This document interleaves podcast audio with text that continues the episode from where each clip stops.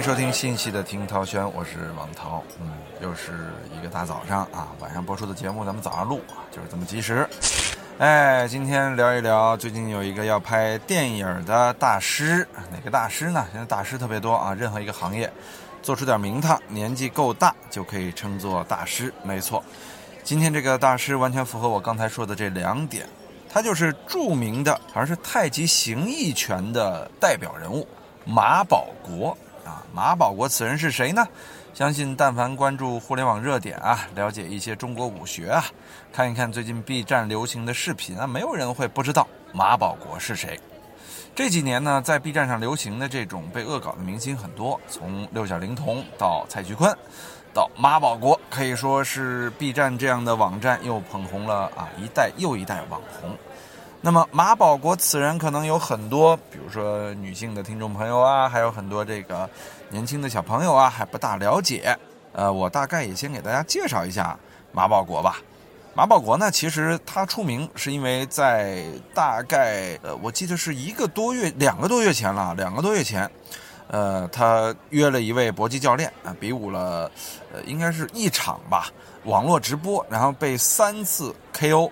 这个网友们呢，又找出了他一个月前被一个年轻人打败的这个视频啊，还有他在视频之后的一个解释啊，就就最近特别流行嘛，年轻人不讲武德啊，好自为之，我大我大意了啊，他当时偷袭了我一拳，就是类似于这样的一个一个描述啊，这段声音也被不断的恶搞啊，配在各种画面上，包括足球行业里边，刚刚。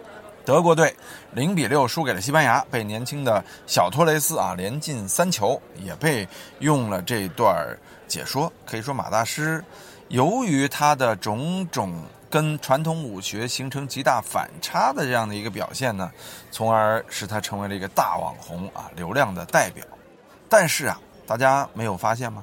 当马保国被某电影签约。即将成为一个影视行业从业者的时候，你们是不是意识到这个事儿就不大对了呢？对不对？这已经不是一个简简单单的浑圆形意太极拳掌门人和武林之间的恩怨了，这已经变成了一个破圈的、精心策划的、非常有意思的商业互联网行为了。啊，也就是在十月十七号啊，应该是前天吧。这个山东演武堂影视传媒有限公司的公众号发布了一则消息，说马保国先生于十六日当天正式确认参与了院线电影《少年功夫王》的拍摄工作。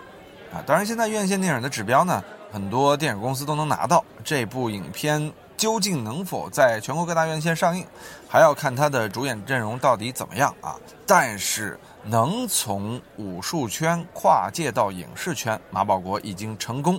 完成了第一步，我们再看看马保国成长的路径，你就会发现，前一段时间的一篇文章很有道理。马保国呀，人人喊打啊，人人嘲笑，但他其实啊是一个非常成功的创业天才。咱不要认为他只是 B 站上被调侃的一个傻老头，这个一个带有喜剧色彩、非常无厘头的功夫大师。但其实背后啊蕴藏着非常深的商业逻辑，而这一手事件都是马保国自己或者说他的这个小团队亲自策划的，所以说非常非常的成功啊！包括他之前在打这场拳赛的时候啊，说了自己没收一分钱，其实他说的也不假，确实呢没有提前去收任何一分钱。但这个拳赛进行了互联网直播，我记得一个直播好像四五块钱吧。然后马大师。在这个直播之前，也疯狂的在自己的微博上为这场直播宣推，而且一旦有人说“哎，这直播怎么还收费啊”，他就会和网友杠精们啊对骂，形成了这样一种非常有意思的局面。由此可以看出呢，最后这场比赛的互联网收入分成是马大师这场比赛收入的主要来源。所以说，马大师是挣钱于无形啊，这是一个精心策划的商业大师啊。这从这点上就能体现得出来。那么马大师的人生呢，其实也不是简简单单的一个少年学武、老来从商这样的一个过程，而也是充满了精心的策划与设计啊。就是这样，有些人咱们说顺其自然，就是咱们长大的过程啊，就是随遇而安啊，遇到什么来什么啊，遇到什么做什么。但是马大师不一样。他应该说是一个充满野心、充满人生规划的这样的一个有志青年，所以才有了今天的马保国。他曾经是一个名不见经传的小人物，但现在却成了家喻户晓的这种大流量明星。你想想这个过程，多么的不可思议！跟大家说一点呢，就是在现在这个社会，一个普通人想成为一个被互联网疯狂传播的人，到底有多难？其实宣推成本是非常高的。早年的网红时代，像凤姐啊，像芙蓉姐姐啊，其实那个时候互联网的成名成本还是比较低的，只要你卖丑啊，或者说找一些有创意的点切入，往往就能火起来。但现在不一样，互联网的策划成本已经变得非常高了，所以马保国能成功，这真的说明他的商业能力。好，我们先来看看马保国到底是怎样一步一步成为业界大佬的。说到马保国的出身啊，他是一九五二年在河南出生的啊，以河南人河南来啊，河南进出这个武林高手啊，因为嵩山少林寺，河南嵩山少林寺应该是让很多中国的武学爱好者向往不已的地方。于是河南呢，也是中国的一个武林大省。大家都知道著名的节目《武林风》，呃，就是源自于河南电视台吧。所以在河南孕育了大量中国的武学奇才啊，呃，有的武学奇才是要打引号的，有一些是真正的高手。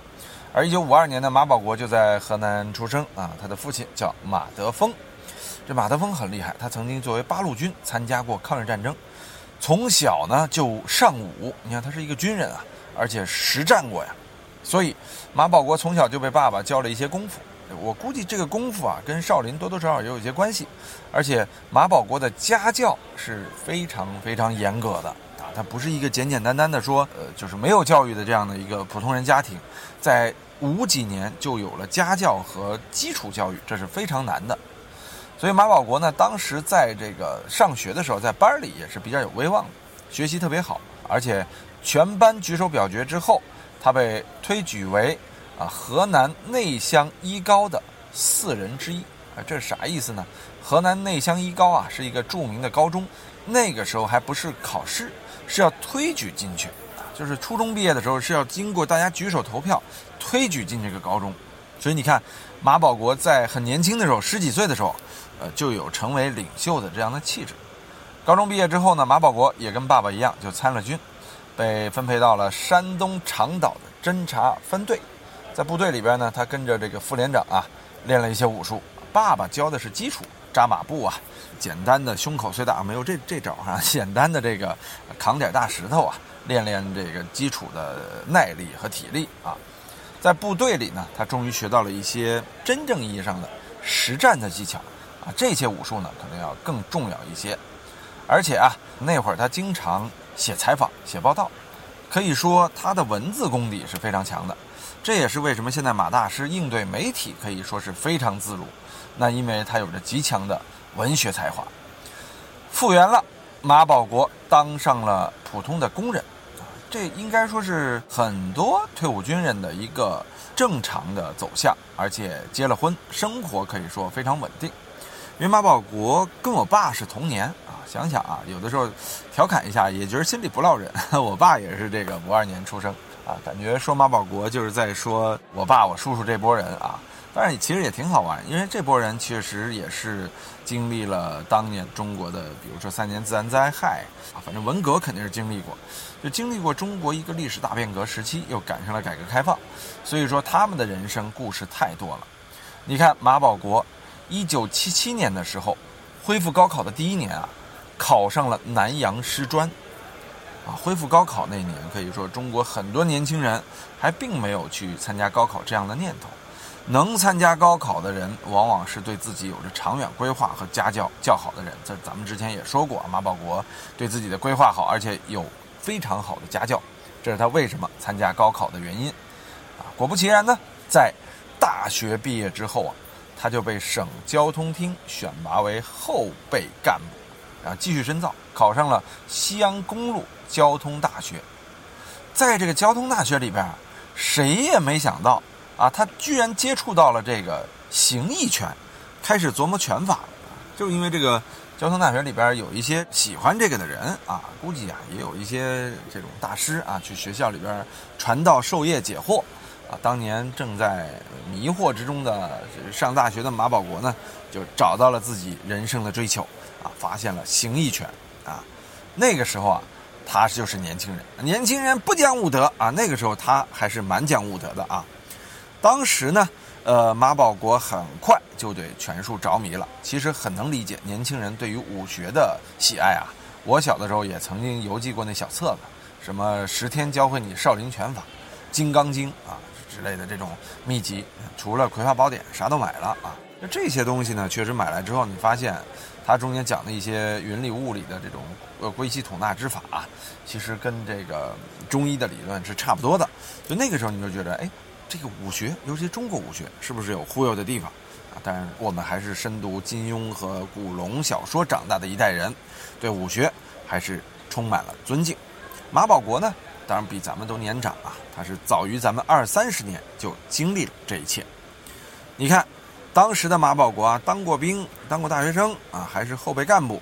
如果按照这个路径发下去呢，你看在练练拳，这个仕途上走的应该是非常顺的。可以说是当时非常厉害的人啊，比普通人要强很多的呀啊！但是马保国现在被人认为哎是个笑话啊，是个笑料，这中间为什么差别这么大呢？所以说大家只看到了表面。在随后的不久，也就是在工作的时候，马保国结识了浑元太极的第二代传人，叫王长海，啊，就开始深入研究浑元太极了。二零零一年呢，他为了儿子去英国。诺森比亚大学读书，借了钱贷了款，你看多有远见。而且他把儿子送去之后啊，自己觉得不行，我要陪儿子去，于是跟着儿子去了英国。马保国去英国干什么呀？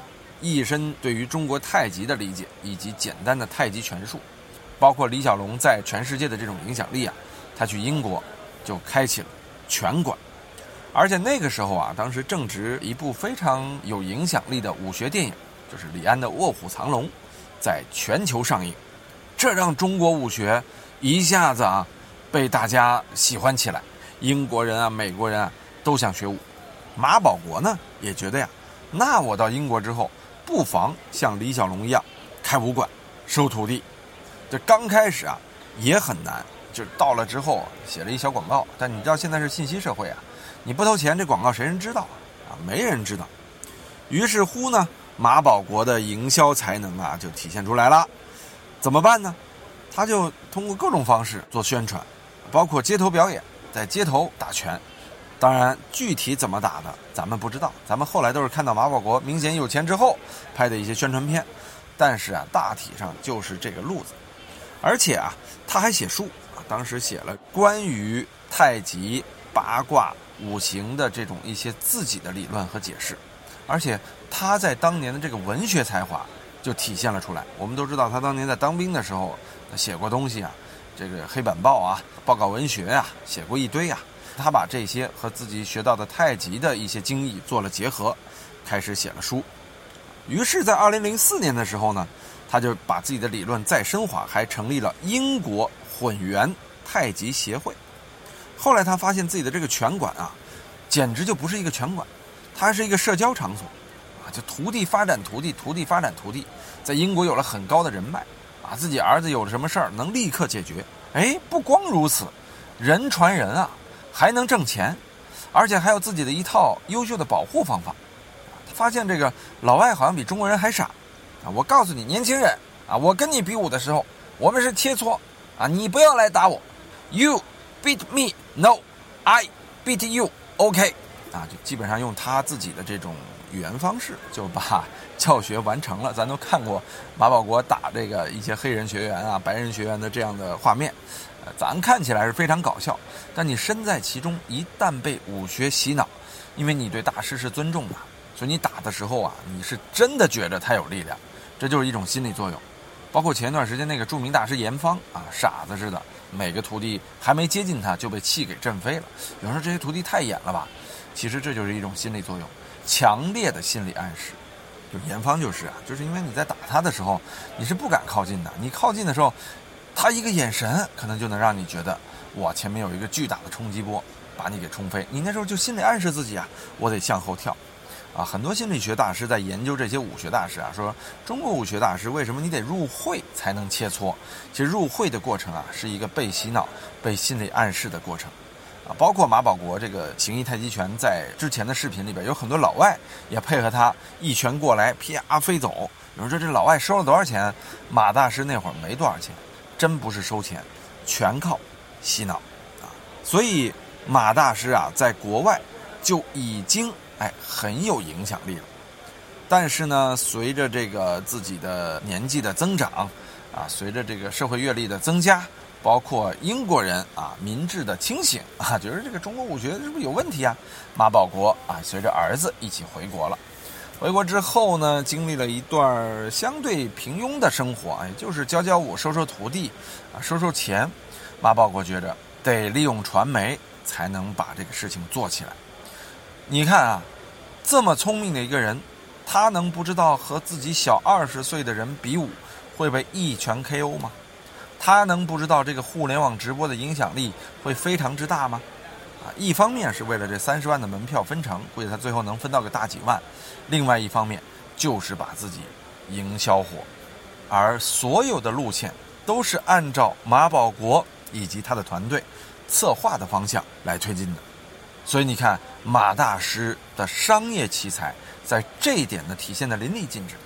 就像马保国这样的人，我觉得啊，因为他是父辈儿的人，在父辈儿里边就已经算是佼佼者了。现在他在传媒领域对抗的是年轻人啊，八零后、九零后、零零后这样新兴的网红们。但是马保国能够迅速积累关注度，这确实是他的过人之处。这点不得不说，阅历。是马保国成功的元素。有人说：“涛哥，这期听涛轩有点过啊，你没有批判啊，你居然在捧一位这个目前成为笑柄的大师啊，这不是咱听涛轩的奥义吗？是不是？别人骂的咱们夸，别人夸的咱们骂，否则多没意思。所以这期节目呢，聊到这里，我们就聊聊现在这个互联网平台的一些现象吧，或者说大家怎样面对互联网平台的这种恶搞风，或者说深究文化风啊，咱们也举一些案例。”咱想想当年六小龄童他的六学被发扬光大的时候啊，六老师是怎么面对的？其实毫无疑问啊，六老师啊，他也是一个当年经历了中国影视发展大时代的这样的一个人，包括他和杨洁导演的这个恩怨，其实现在回复看来啊，都是急速膨胀的知名度以及收入，让他的心态发生了变化。他的那个不断私欲膨胀的时期啊，只代表着那段《西游记》让他从零到一百，甚至到一千的那个时代。他中间也经历了一段时间的低调，但是当现在的互联网大潮开始为他算总账的时候，六老师有点接不了盘了。我们看六老师当年他的几个被经常来回说的槽点啊，一个是和杨洁的这个恩怨，有人说什么恩怨啊？无非就是师徒四人火了之后啊，去走学挣钱，啊，被杨洁导演呢多多少少有点反对，他们呢就针对，于是矛盾就形成了。那会儿人家一个老导演啊捧红了他们，他们呢就四处把这个导演往外排挤。当时连这个唱《敢问路在何方》的蒋大为都看不下去了。现在蒋大为在各种采访中呢对师徒四人进行了指责啊，这个事情被搬出来。另外一点呢，就是六小龄童在这个宣传中美合拍的这个大闹天宫的时候啊，好像像复读机一样，从大概十几年前就开始不断的说哪哪哪投资中美合拍的大型科幻特效大闹天宫就要上映了，即便是在杨洁导演去世的时候，他居然还营销了一把，这一点是被大家吐槽的最厉害的。还有一点呢，就是他总是批判周星驰啊那版《大话西游》，最后把。棍儿横在自己背后的那个悟空的形象，到各种地方都学嘛。还有一点就是他的复读机，就是在任何一个访谈节目里说的话都是一样的。大家剪了这样的复读机的视频在 B 站上恶搞，这让六学成为了那段时间特别火的一点。但我个人觉得，也许是因为六小龄童老师当年已经太火了，他不需要这个积攒知名度，所以说他没有爬着这根杆儿往上走。当时象征联系我嘛，说大内密谈，咱们是不是在这个六周年的时候找六小龄童来做一个这个，哎，六周年的这个回顾啊？呃，也是能够让他洗白一下自己。我还真去联络了六老师的团队，啊，六老师的团队直接回复是，啊，目前不方便回应此事。但你看看六老师那会儿就选择了保守，他这点啊还真不如马大师啊。马大师其实你现在不觉着他一直在回应吗？他每一次回应啊，都是在制造一个新的网络攻势吗？他是有这样层次的。但六老师那会儿的不回应状态或者强硬的这种态度呢，就让他错失了自己互联网积累的第一步台阶，啊，所以我觉得有点可惜。否则的话，现在的六学应该是极度发达的。包括我们说蔡徐坤也有同样的问题，他和吴亦凡在处理这个呃 B 站恶搞的时候，确实是形成了两种不同的态度。你看大碗宽面一首歌连走了多少钱？应该是上千万级别的财富啊。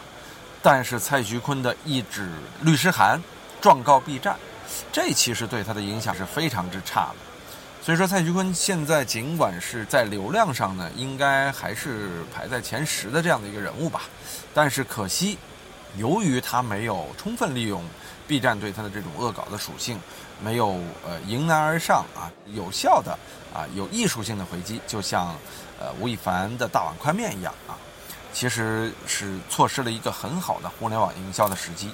这也是他的团队在做这件事情的时候啊大意了啊，不讲义德啊，不讲这个互联网营销德啊，这个导致出现了这样的一个局面。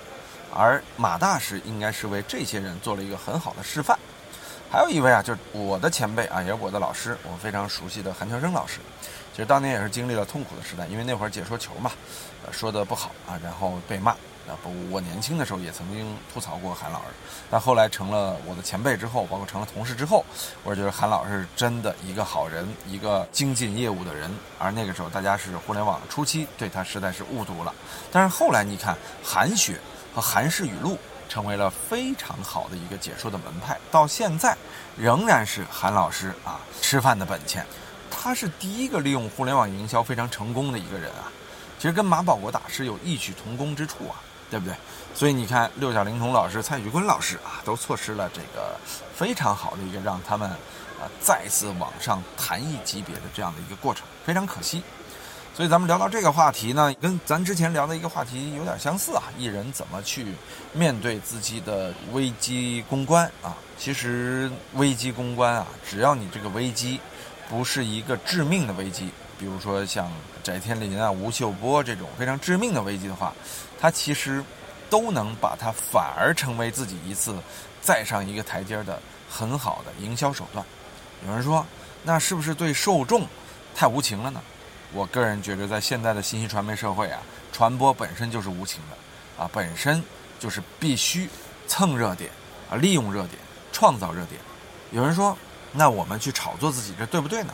我个人觉着，故意炒作自然是不对的。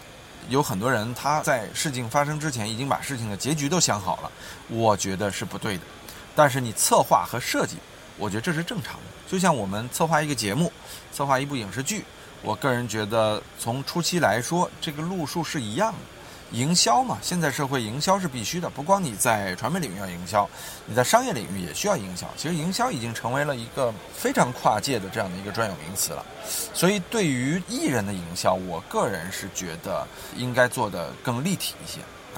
所以聊到这点呢，我们今天也是谈了很多关于互联网营销和怎样利用危机公关产生二次营销的这样的一种方法啊。我们也为这些艺人感到惋惜和欣慰，因为不同人面对自己的危机或者自己的口碑的时候有不同的反应。所以聊聊马大师这件事呢，也为象征啊未来做这个媒体被黑的危机公关啊做点前车之鉴，哎，先见之明。哎呀，好吧，今天听涛轩就说到这里啊，期待象征火被恶搞的那天啊！感谢大家的收听，我们下期节目再见。